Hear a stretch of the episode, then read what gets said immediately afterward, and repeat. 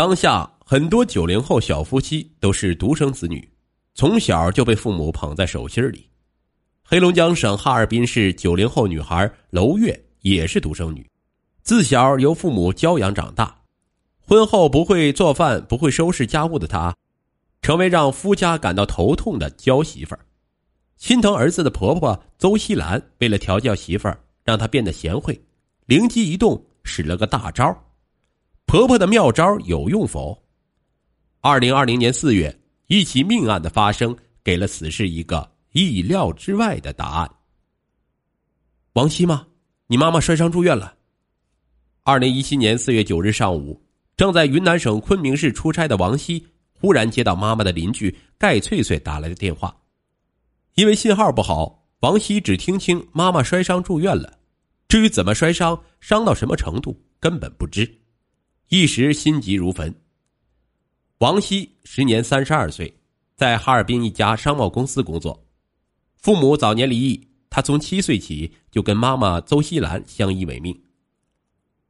二零一五年，王希与九零后女孩在一家私立幼儿园当幼儿教师的娄月结婚，婚后小夫妻搬到了新房，母亲独居。王希赶紧打电话给妻子娄月，问她在哪里。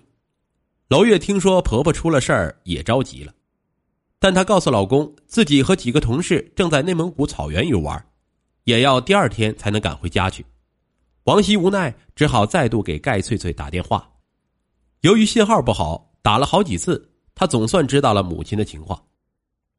电话里，盖翠翠告诉王希，刚刚她正在陪邹阿姨做头部 CT，现在已经回到病房，医生说邹阿姨暂时脱离危险。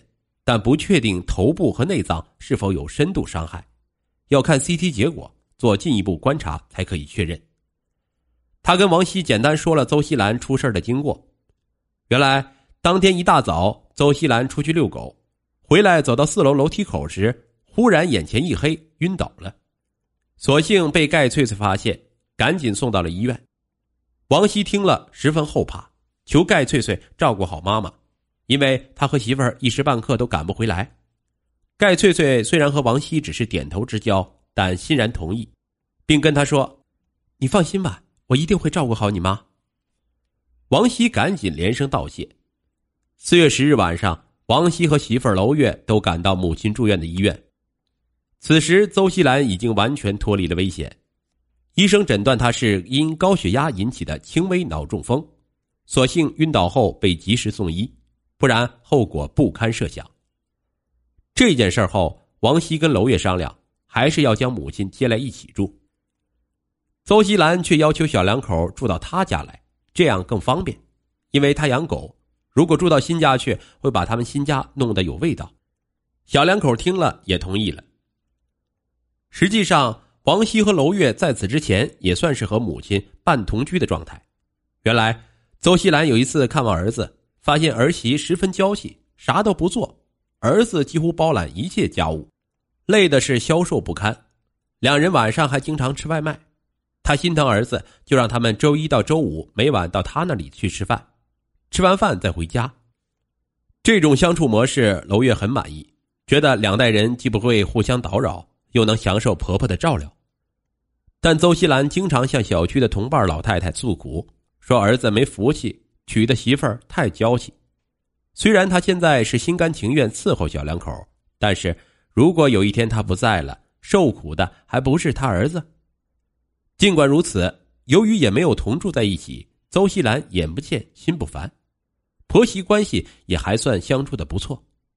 但这一次，邹西兰意外住院后，出院的第二天，小两口不得不搬过来和母亲同住。搬来之前，王希就曾一再嘱咐娄月，平时他上班太忙了，他在幼儿园上班，时间会充裕一些，在家就一定要对妈妈殷勤一些。娄月也是满口答应，可是答应归答应，做归做，娄月毕竟没有做家务的习惯，更没有伺候过病人。邹西兰刚出院，身子弱，不能洗澡，王希让娄月用热毛巾给妈妈擦擦身子。娄月放的水不是太凉就是太热，连毛巾也拧不干，弄了许多水珠在邹西兰的床上。开始两天，娄月还想着照顾婆婆，做做晚饭，可是她居然只会做一个青菜，其余的菜都是外卖。娄月的表现令邹西兰看得着急呀。所幸邹西兰出院后恢复很好，两天后觉得自己精神很好了，他赶忙自己开始料理自己。可是随着时间的推移，更令邹西兰不舒服的事儿接连发生。家里买菜、做饭、搞卫生，几乎都是儿子干的。儿子怕邹西兰刚出院累着，就每天提前两个小时起床将卫生做了。更让他心里不舒服的是。有好几天，他发现儿子居然经常给媳妇儿按脚。他问儿子，儿子说：“娄月要按按脚才能睡得安稳。”邹西兰这才知道这几年儿子是怎么过来的。家里娶的哪是媳妇儿啊，简直就是妈呀！邹西兰心里渐渐由不舒服变得恼火，他向小区老太太诉苦：他如何才能让媳妇儿上进呢？他家娶的这个媳妇儿真是金贵，啥都不会做。要男人伺候，万一有一天他离开人世，这儿子可怎么活呀？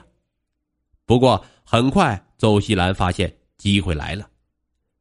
为了感激盖翠翠，邹西兰常常给盖翠翠母子送一些吃的喝的，有时邹西兰会让王熙送过去。一来二去，邹西兰母子俩对盖翠翠也更熟悉了。盖翠翠二十八岁，在哈尔滨市一家广告公司做设计。两年前，她跟好赌的丈夫离异了，有个三岁的儿子文文在上幼儿园。她现在居住的是前夫留给她和儿子的房子。邹西兰发现盖翠翠家里井井有条，孩子伺候的干净利索，有礼貌，不禁夸赞盖翠翠是个好女人。一次，邹西兰也不禁在儿子儿媳面前称赞，说盖翠翠作为单亲妈妈，不仅事业做得好，家里也收拾的干净整洁。真是个好女人，王熙也禁不住的说：“是啊，是啊，很不错。”哪知儿子的这句话引来了娄月的强烈情绪，他当着邹西兰的面就跟王希吃醋，酸溜溜的说：“我说呢，难怪你最近老往他那里跑。”说者无心，听者有意。娄月酸溜溜的话语引起了邹西兰极大的兴趣。第二天，他就偷偷将儿子拉到一边指点儿子道：“他觉得他媳妇儿挺喜欢吃醋的，要不干脆认盖翠翠当个妹妹，走得更近一点，让娄月有点危机感。他认为一旦有个情敌，这女人有了危机感才会改变自己。而且他还叮嘱王熙，一定要在媳妇面前多夸夸盖翠翠的贤惠。王熙觉得母亲说的有点不靠谱，但是认盖翠翠当个妹妹，他还是挺乐意的。于是就这样。”在邹西兰的撮合下，王熙跟盖翠翠认了兄妹。那一天，邹西兰还特地做了一桌子饭，请了盖翠翠母子过来吃饭。娄月是满心不悦，盖翠翠救了婆婆，该感谢的都感谢了，何必多此一举呢？但是他又不好发作。当晚，娄月质问王熙为何多此一举，王熙就试探的按照母亲教的，大夸盖翠翠，故意的说。翠翠是个好姑娘，每个男人都希望有一个她这样贤惠的妻子，多省心呢。娄月心里是气呼呼的，不过嘴上满不在乎的说道：“哼，可惜你已经名草有主了。”令王熙没有想到的是，自从自己夸赞了盖翠翠之后，妻子娄月果真在改变，她开始打扫卫生、做家务。一次，娄月还买回了两本菜谱，王熙吃惊的问他买菜谱干什么？娄月酸溜溜的说：“向你的翠翠妹妹学习呀。”邹西兰看在眼里，他偷偷的跟王熙说：“哎，我说的法子没错吧？看你媳妇儿，真的以为翠翠是情敌，要跟他看齐呢。”王熙说：“嗯，妈，还是你们女人了解女人呐。”